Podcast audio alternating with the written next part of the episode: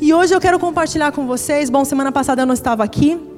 Eu acho que o pastor até comentou, né? Eu passei sete dias fora fazendo um curso, uma escola de, de conselheiros e libertadores. Fomos eu, Andréia essa Andréia. Então foram sete dias enclausuradas, sete dias intensos e tensos, né? A gente aprendeu muito sobre o tema de libertação. Foi assim muito forte, né? O que a gente recebeu lá. E o pastor então pediu para que eu estivesse compartilhando alguma coisa do que eu ouvi, do que eu aprendi. Então essa noite eu vou ensinar para vocês sobre demologia, a hierarquia dos demônios. Estão preparados? Só que não. Só que não, não é bem isso. Quando a gente fala de libertação, a primeira coisa que vem na cabeça é assim: vão expulsar demônios. E muitas vezes a gente tem aquela coisa que aquela imagem que para alguns causa medo, outros causam repulsa, não querem nem ver, nem pensar. Ai, não tenho, eu tenho medo, eu não gosto de ver isso. Esse negócio de expulsar demônio não é comigo, eu não gosto nem de ver. Mas, gente, tem uma coisa que eu preciso falar para vocês. É verdade que os demônios existem, tá? Eu não vou poder mentir para vocês e falar, ai, gente, isso é um conto de fadas. Não, realmente, os espíritos malignos, eles existem. Só que Jesus já derrotou eles. Jesus já lidou com eles na cruz, não tem mais o que fazer. Em Colossenses 2, eu quero que você abra para que você entenda, eu quero colocar esse como introdução, para que vocês entendam do que, que a gente vai falar hoje. Mas você precisa entender que quando a gente fala de libertação, Sim, existem os demônios, mas eles já foram derrotados. Jesus já lidou com eles. E Colossenses 2,13 diz assim: olha só que tremendo esse versículo. Fala assim: quando vocês estavam mortos em pecados e na incircuncisão da sua carne, Deus os vivificou com Cristo. Ele nos perdoou todas as transgressões e cancelou a escrita de dívida que consistia em ordenanças e que nos era contrária. Ele a removeu pregando na cruz e tendo despojado, olha só, os poderes e as autoridades, fez deles um espetáculo público, triunfando sobre eles na cruz.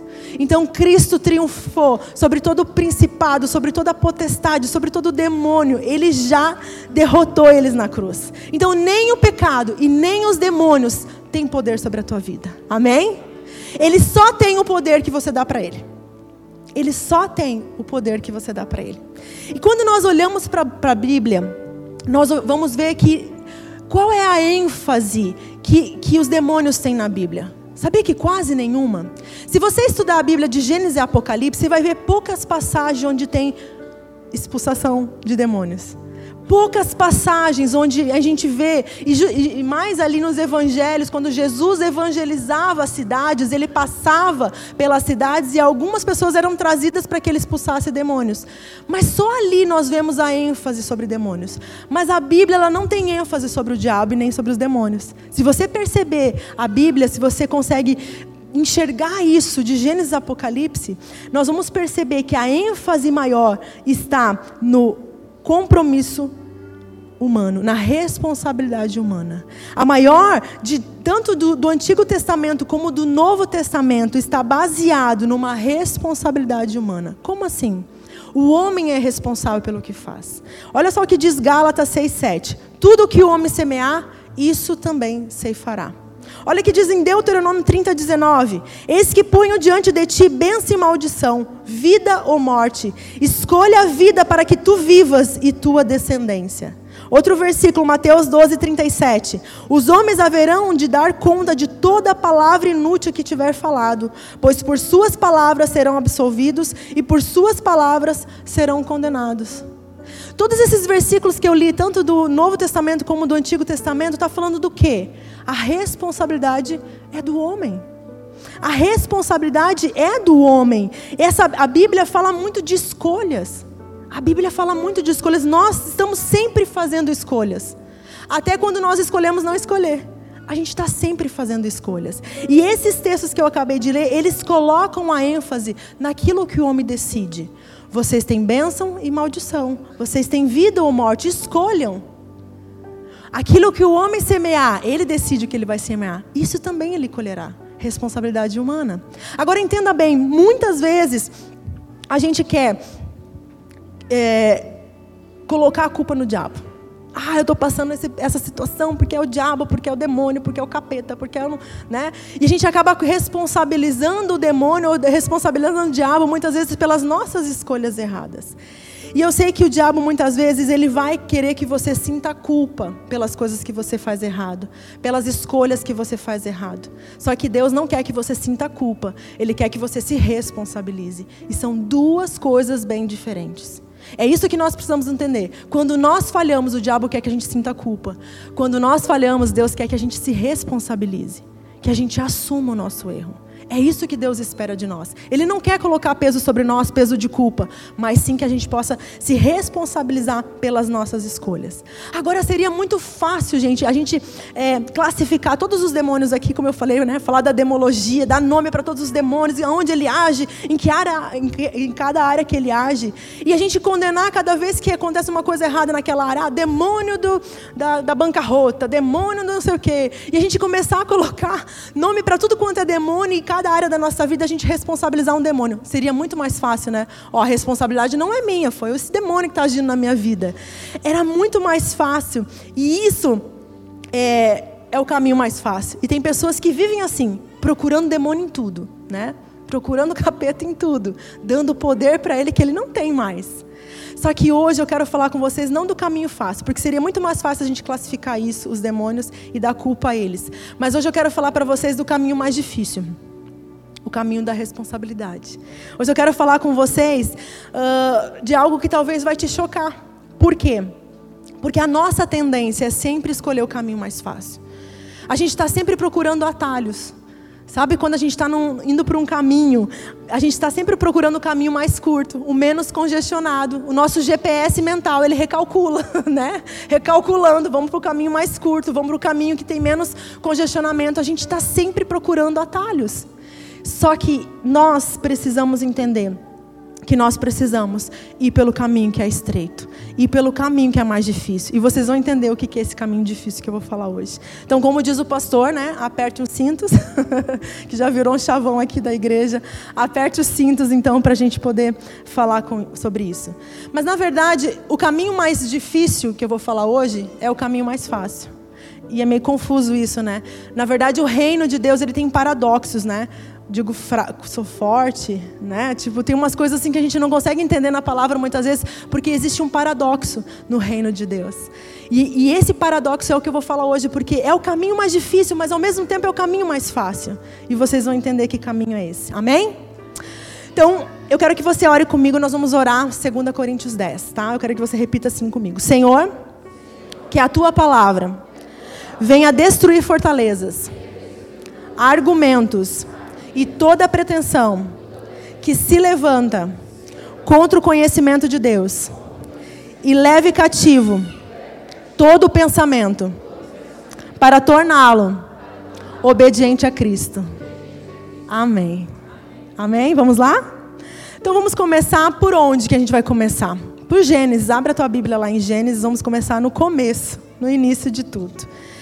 O Gênesis, na verdade, é um livro mais importante da Bíblia. Você quer saber qual o livro mais importante da Bíblia? É Gênesis. Por quê? Porque é ali que tudo começa. Porque é ali que nós temos toda a revelação, todo o propósito, toda, todo o propósito da criação humana. Todo o sonho de Deus, todo o propósito de Deus está revelado em Gênesis. Então, é o livro que serve de pano de fundo para toda a história da humanidade. Para que você compreenda tudo o que aconteceu depois, você precisa entender Gênesis. Então, o início de tudo, quando Deus criou os céus e a terra, quando Deus criou o homem, quando Ele deu um propósito para o homem, ali está dizendo tudo que nós precisamos entender. Então, se a gente quer entender a nossa vida, por que, que a gente está assim hoje, a gente tem que voltar onde a gente caiu. É lá no início que nós precisamos entender.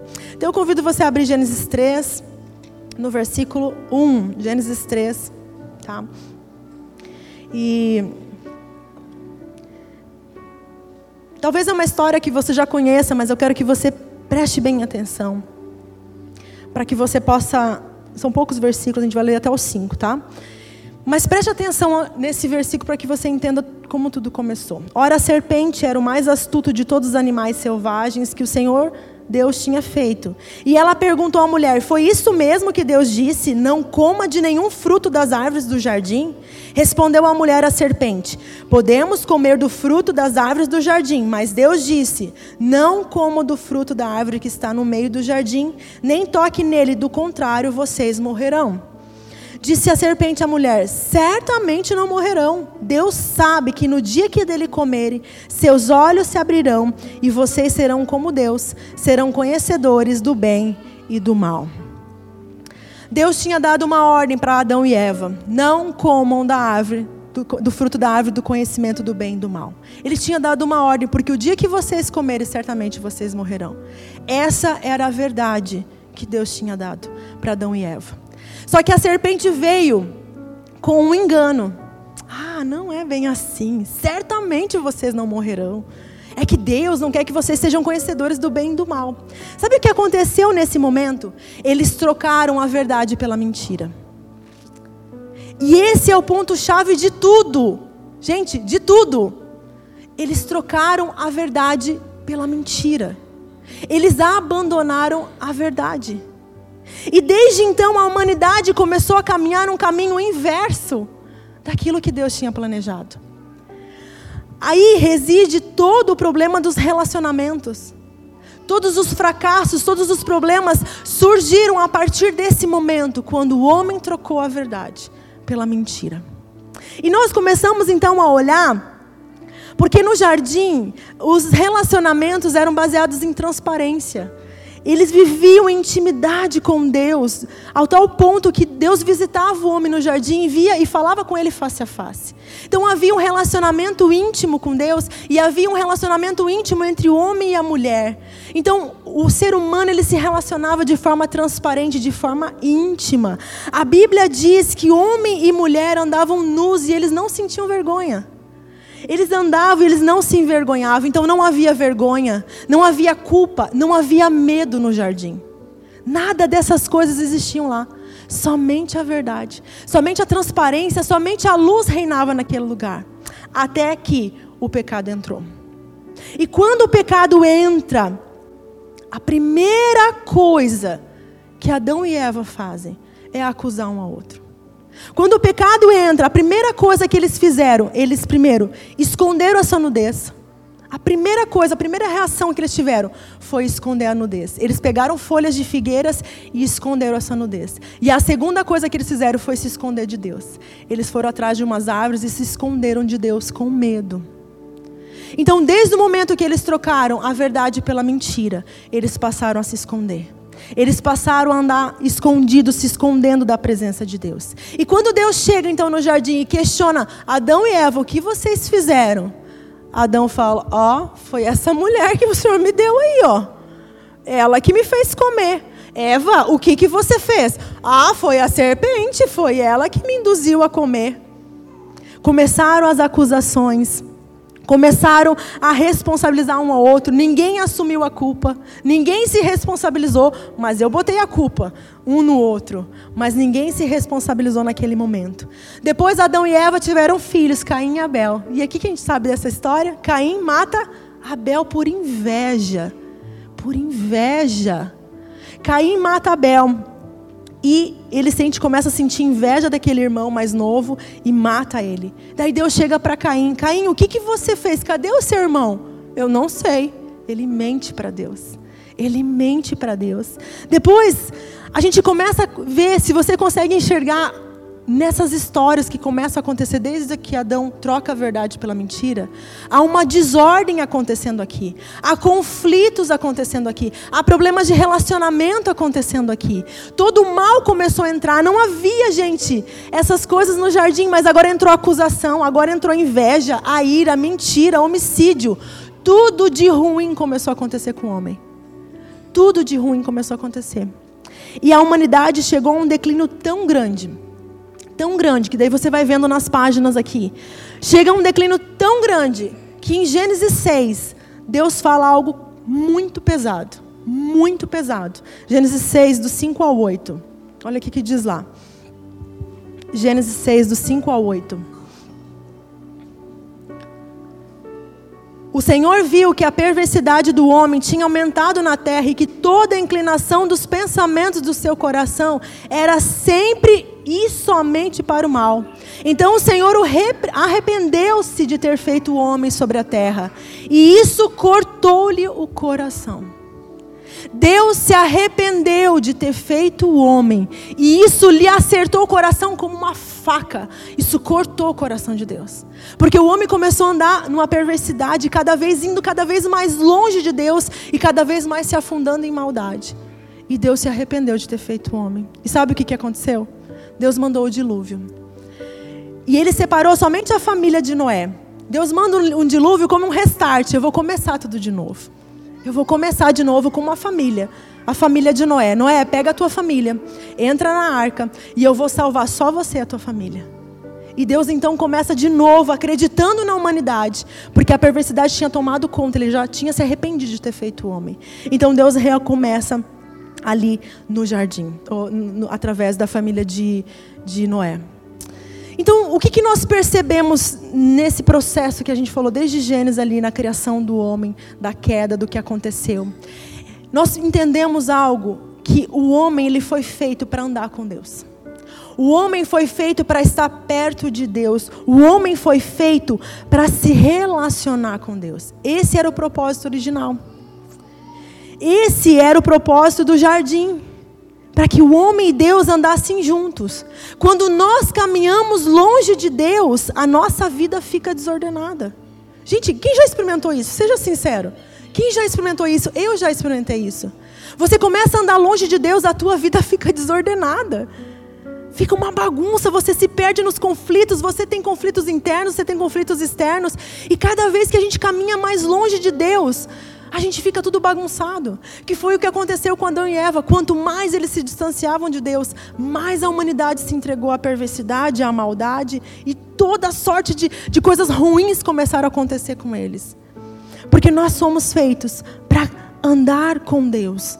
Nós somos feitos para andar em intimidade, para se relacionar com Deus.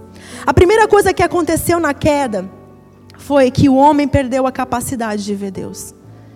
Porque a Bíblia diz que o homem foi expulso do jardim. Deus falou assim: o homem, você vai ter que ser expulso do jardim, você não pode ficar mais aqui. E Deus colocou anjos guardiões na entrada do jardim porque ele não podia mais voltar para aquele lugar de intimidade. Ele perdeu o direito de olhar face a face com Deus. Ele perdeu o direito de, de, de se relacionar com Deus, porque o pecado criou uma barreira. O pecado criou essa barreira.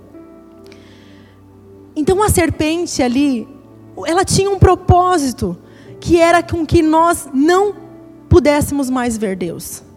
E por que será que tudo ali, ela inventou uma desculpa, ela inventou um engano, ela, ela usou uma meia-verdade, né? Não é bem assim que Deus está dizendo. Por que, que será que ela criou toda essa historinha? E com astúcia ela acabou convencendo Adão e Eva a comer do fruto. Por que, que tanto a serpente, né, que o diabo incorporou ali naquela, naquele animal? Por que, que ele queria tanto que nós não pudéssemos mais ver Deus? O que, que tem de tão importante, tão essencial, e nós estamos vendo Deus? 2 Coríntios 3,18. 2 Coríntios 3,18 vai te dar essa resposta. O que, que há de tão importante em estar vendo Deus? 2 Coríntios 3,18 diz assim: E todos nós, que com a face descoberta contemplamos a glória do Senhor, segundo a Sua imagem estamos sendo transformados, com glória cada vez maior, a qual vem do Senhor, que é o Espírito. Nós fomos feitos para contemplar a face de Deus. Porque enquanto nós estamos contemplando a face de Deus, nós nos tornamos semelhantes a Ele. Cada vez que nós deixamos de contemplar a face de Deus, menos parecido com o nosso Criador a gente se torna. E é esse o grande segredo. O plano diabólico era que nós passássemos a sentir vergonha de Deus e nos escondêssemos dele. E a humanidade passa assim, sentindo vergonha pelos seus fracassos e cada vez mais se escondendo de Deus. Gente, às vezes para vir numa igreja, a gente tem que orar, orar, né, para aquele familiar. Deus toca, convence, toca o coração dele e as pessoas estão cada vez mais se escondendo de Deus. Elas não querem, elas têm medo, elas têm vergonha. E as pessoas estão se escondendo de Deus. Cada vez mais as pessoas não querem se aproximar de Deus. Elas têm vergonha pelo seu passado, elas têm vergonha pelos seus fracassos. E as pessoas se escondem de Deus. Ah, eu vou, até, eu vou até lá, mas eu não quero me aproximar muito dele. E a gente anda até uma certa distância. Mas o nosso lugar é no jardim. Jardim fala de intimidade com Deus. E por que, que será que nós fugimos tanto desse lugar de intimidade com Deus? Desse lugar face a face com Deus? Por que, que para nós é tão difícil viver esse relacionamento face a face com Deus? Por que, que é tão difícil muitas vezes a gente se relacionar com Deus na intimidade? Eu vou fazer uma pergunta para você. Você se sente bem quando você lê a Bíblia? Quanto se sente bem? Levanta a mão. Você se sente bem quando você adora o Senhor? Você se sente bem quando você ora, fala com o Senhor? Então por que, que a gente foge desse lugar? Por que, que é tão difícil manter esse lugar de intimidade com o Senhor se nos faz tão bem? Se faz tão bem para mim, por que, que eu fujo tanto desse lugar?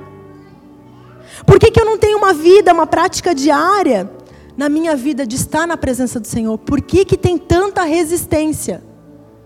Porque tem algo que nos empurra para fora desse lugar de intimidade.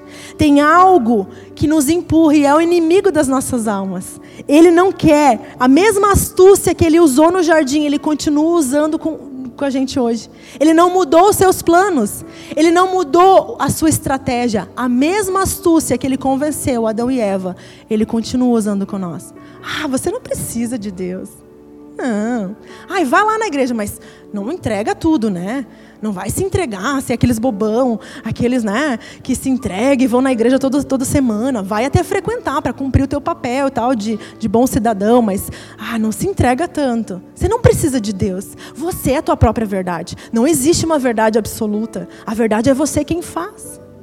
E o diabo continua colocando coisas. Não existe certo e errado. Tudo a gente, né, pode fazer a mesma estratégia, a mesma, ele não mudou. E a gente cai, né? Acaba caindo nessa mesma estratégia que ele usou com Adão e Eva. Só que, lógico, de formas diferentes, com argumentos contemporâneos, com argumentos que falam a, nosso, a nossa geração, a nosso tempo. Mas ele usa as mesmas estratégias para nos convencer. Mas foram essas mentiras que o diabo usou com Adão e Eva e continua usando com a gente, que fez com que o homem caminhasse em trevas, que fez com que o homem caminhasse longe de Deus. E Colossenses 1,13 diz assim: Ele nos resgatou do domínio das trevas e nos transportou para o reino do seu Filho amado. Deus, ele veio nos resgatar do domínio das trevas. E, gente, há uma lógica aqui. A lógica é bem simples. Quanto mais longe do fogo, mais frio eu fico. Com mais frio eu fico. Quanto mais longe da luz, mais trevas eu fico. Essa é a lógica. Vocês conseguem entender por que, que o diabo estava querendo nos tirar do jardim? Por que, que o diabo estava convencendo o homem a ficar longe de Deus? Porque mais perto de Deus, mais santo eu fico. Porque mais perto da luz, mais iluminado eu vou ser. E quanto mais longe, porque a, a, a humanidade começou a caminhar tão longe de Deus, que chegou um ponto que Deus falou: chega. Eu me arrependi de ter feito o homem. Ele está caminhando tão longe de mim, tão longe de mim.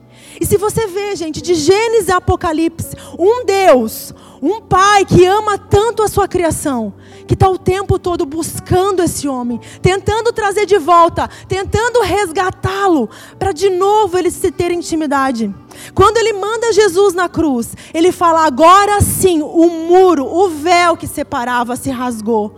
Esse muro de inimizade não existe mais. Essa inimizade entre homem e Deus não existe mais. Eu quero o homem de volta para o vínculo da intimidade. Deus está sempre nos chamando para andar em intimidade, porque quando nós andamos face a face com Ele, nós somos transformados à mesma imagem e semelhança. Então o caminho é difícil, mas ao mesmo tempo é fácil. Porque Deus fez assim para que o simples conseguisse. Para aquele que, que a Bíblia fala para que faça caminhos retos, para que o manco não se desvie. Até aquele que é manco, que está falhando toda hora, ele não vai se desviar desse caminho, ele vai achar com certeza. Para o fraco conseguir achar, para o simples conseguir entender. Deus faz assim para que todos possam ter acesso a esse lugar de intimidade. Esse lugar que nós nunca devíamos ter saído. Que o homem e a mulher nunca devia ter saído. É esse lugar da presença de Deus. João 1, quando Deus fala, João capítulo 1, olha que diz lá, que tremendo esse versículo. João 1, 3 diz assim: Todas as coisas foram feitas por intermédio dele. Sem ele, nada do que existe teria sido feito.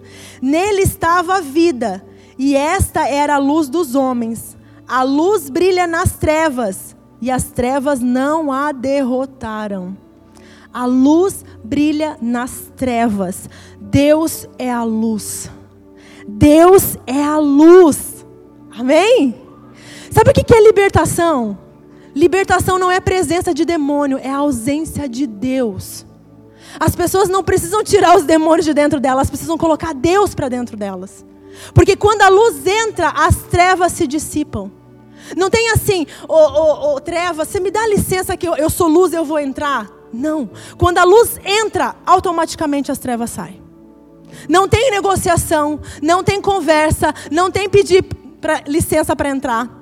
Quando as luz, a luz entra, as trevas têm que sair. Sabe por que, que nós vivemos em trevas? Sabe por que muitas vezes a nossa vida está conflituosa, tem problemas?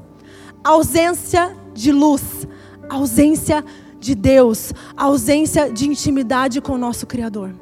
Quando você restaurar esse lugar de intimidade, a tua vida não vai ser mais a mesma. Não fique procurando desculpas. Não fique procurando quem é o demônio que está agindo na tua vida. Coloca Deus para dentro de você. Coloca a luz para dentro da tua vida. E você vai ver que a tua vida vai dar uma virada incrível. Mas nós precisamos entender: não há na presença da luz nada de trevas vai existir. Amém? Agora, por que, que muitas vezes é tão difícil para nós andarmos na luz? Porque andar na luz vai exigir tudo de nós. Porque andar em transparência vai exigir tudo de nós. Adão e Eva, eles estavam nus. Eles não tinham vergonha. Eles eram transparentes, eles estavam despidos um diante do outro.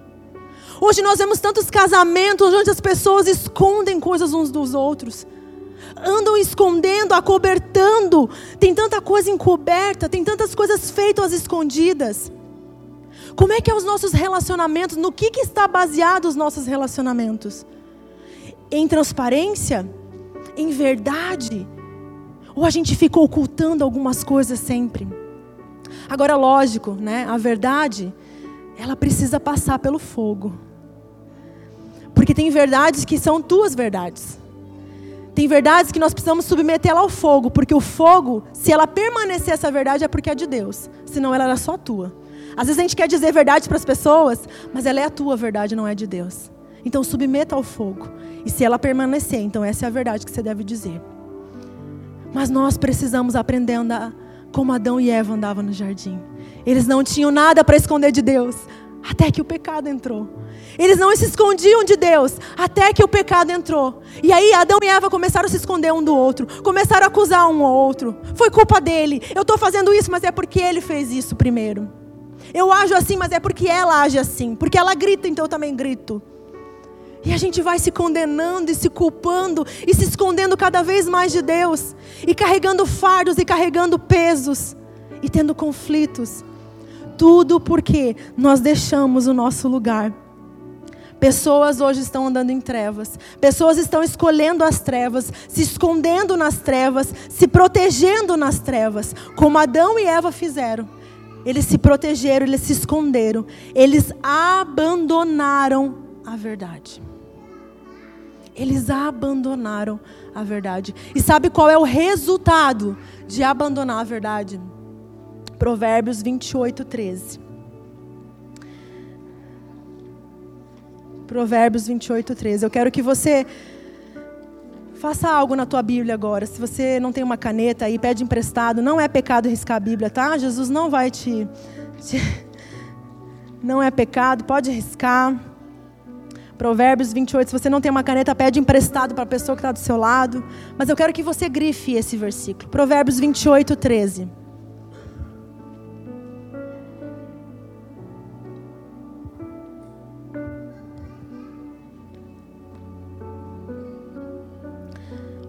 Sabe qual é o resultado da gente abandonar a verdade?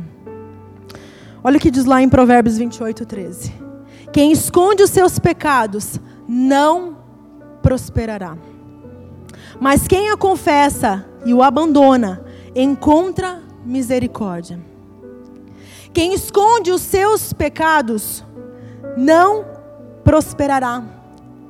Tudo na vida fica trancado. Não prospera impede de alcançar a misericórdia. Você fica impedido de alcançar a misericórdia. Gente, não há nada mais libertador do que saber que nós somos perdoados por Deus. Não há, não há nada mais libertador do que sentir paz. Quanto sabe o que é sentir paz? O sentimento bom, né? Como é bom sentir paz. Quando a gente sabe que foi perdoado, quando a gente sabe que é filho, quando a gente sabe que é amado, o diabo ele vai fazer de tudo para tirar a tua paz. Ele, o diabo vai fazer de tudo para que você não tenha certeza da tua filiação, de que você é filho, de que você é amado. Porque é a filiação de Deus que me dá direito de vê-lo face a face. Então o diabo vai falar que você não tem direito de ver Deus de que você não é amado por Deus, que você falhou tanto já, que você tem tanta coisa aí, tantas trevas em você que você não tem o direito de ir para a luz. Deus ele está te tirando das trevas para o reino do seu Filho amado. Deus está nos resgatando, porque Jesus não teve medo de enfrentar as trevas. A Bíblia diz que ele desceu no inferno, o lugar de maior treva do mundo. E ele foi lá e resgatou. Ele pagou toda a dívida, ele não teve medo de enfrentar as trevas por amor a mim e por amor a, a você. Então, Deus ele não tem medo das tuas trevas, mas Ele está te chamando para que você venha para a luz. Deus está te chamando para que você venha para esse lugar de intimidade. Nós precisamos voltar para o jardim, para esse lugar de transparência, para esse lugar de nudez, para esse lugar de, de liberdade, livre da vergonha, do medo, da culpa. É nesse lugar que Deus quer que a gente se encontre. Por isso que eu falei que é o caminho mais fácil, mas é o caminho mais difícil. Porque é o lugar que a gente mais evita. A gente ama quando está adorando, a gente ama ler a palavra, mas é o lugar que a gente mais evita de estar. A gente fala assim, nós vamos ler nossa Bíblia. Assim, eu vou começar a ler a Bíblia todos os dias. E quando eu vejo, eu me perco nos meus afazeres, nos meus deveres. E quando eu vi, ai Deus, eu esqueci de ti de novo. Ai, perdoa. Já passou o dia, estou tão cansada, não dá mais. E aí eu vou empurrando e evitando esse lugar, que é o único lugar que me deixa livre de todo mal. É na presença do Senhor que eu sou fortalecida. É na presença do Senhor que eu venço todas as minhas batalhas. E é o lugar que a gente mais evita de estar. Gente, isso é um chamado para a igreja, porque a noiva, ela está evitando o noivo. Porque lá em Apocalipse vai acontecer um casamento onde Jesus, o noivo, busca a sua noiva para se relacionar com ela em intimidade. Porque desde o começo é sobre isso que Deus estava falando na criação. É sobre relacionamento, não é sobre seguir uma igreja, não é sobre ter uma religião. Ah, eu tenho a carteirinha de membro. Não é sobre isso, queridos. É sobre você, o quanto você consegue se relacionar com Deus. Não é o quanto você canta canções quando você vem aqui, mas é o quanto você consegue se aproximar de Deus quando você vem aqui. O quanto você consegue conhecer a Deus quando você vem aqui e ir fundo nesse conhecimento e se aproximar mais de Deus e chegar a Deus, hoje eu quero me aproximar mais de ti. E você não tem ideia do quanto isso vai fazer bem para você. Você não vai ser mais o mesmo, pois de glória em glória, de aproximação de aproximação, nós somos transformados. Se você está buscando transformação para a tua vida, é só você começar a se aproximar do Senhor. Busque o Senhor, busque ao Senhor. Agora, por que, que é o caminho mais difícil? Porque vai exigir tudo de mim. Porque se relacionar com Deus, eu preciso me relacionar inteiro. Eu preciso ser íntegra, inteira. integridade fala de ser transparente, fala de falar a verdade, doa a quem doer. Por isso que vai exigir tudo de mim. Mas muitos não querem. Muitos não querem andar nesse caminho que é estreito o caminho da integridade, o caminho da verdade, e escolhem as trevas. Mas Deus está nos chamando para a luz. Deus está nos chamando para a luz. Entregue-se a Ele sem reservas, sem medo, porque Ele é um Pai que não te condena. Ele é um pai que te busca, ele quer te resgatar. Ele enviou seu filho para te buscar onde você estava. A palavra de Deus diz: um povo que andava em trevas viu uma luz, e essa luz é Jesus. É Ele que resplandece, Ele nos chama para que possamos andar perto dEle. Quando nós olhamos para o Senhor, nós somos iluminados, e quando a luz entra, as trevas vão embora. Não há trevas que resiste à presença de Deus. Então hoje você precisa se livrar de tudo que tem gerado fardo, peso na tua vida, tudo que tem roubado a tua paz. Você não precisa viver com isso. Você não precisa carregar esses fardos, esses pesos. Sabe o que, que alimenta as trevas? Sabe o que, que alimenta as trevas? O orgulho. É o orgulho que alimenta as trevas. O orgulho foi o que destruiu o diabo. Sabe como é que chamava o diabo? Lúcifer. Sabe o que significa Lúcifer? Anjo de luz. Anjo de luz. Mas ele amou a mentira. Ele amou o orgulho. Ele amou a ele mesmo mais do que a Deus. E ele abraçou as trevas. Quando nós amamos nós mais do que a Deus, nós estamos optando pelo orgulho, pelas trevas, nós abandonamos a verdade. E tem um versículo, e eu encerro com esse versículo, a equipe de louvor pode subir, que está em 2 Coríntios 3,17, que diz assim: Onde quer, presta atenção, onde quer que o Espírito esteja, ali a liberdade. Sabe o que é libertação? Sabe o que é libertação? Onde o Espírito de Deus estiver, ali a liberdade. Se ele entrar, as trevas vão sair. Se ele entrar, as cadeias vão sair. Se ele entrar, todo o mal vai sair. Então hoje nós vamos ficar de pé agora. E eu quero que você, você vai convidar o Senhor para que ele venha habitar dentro de você.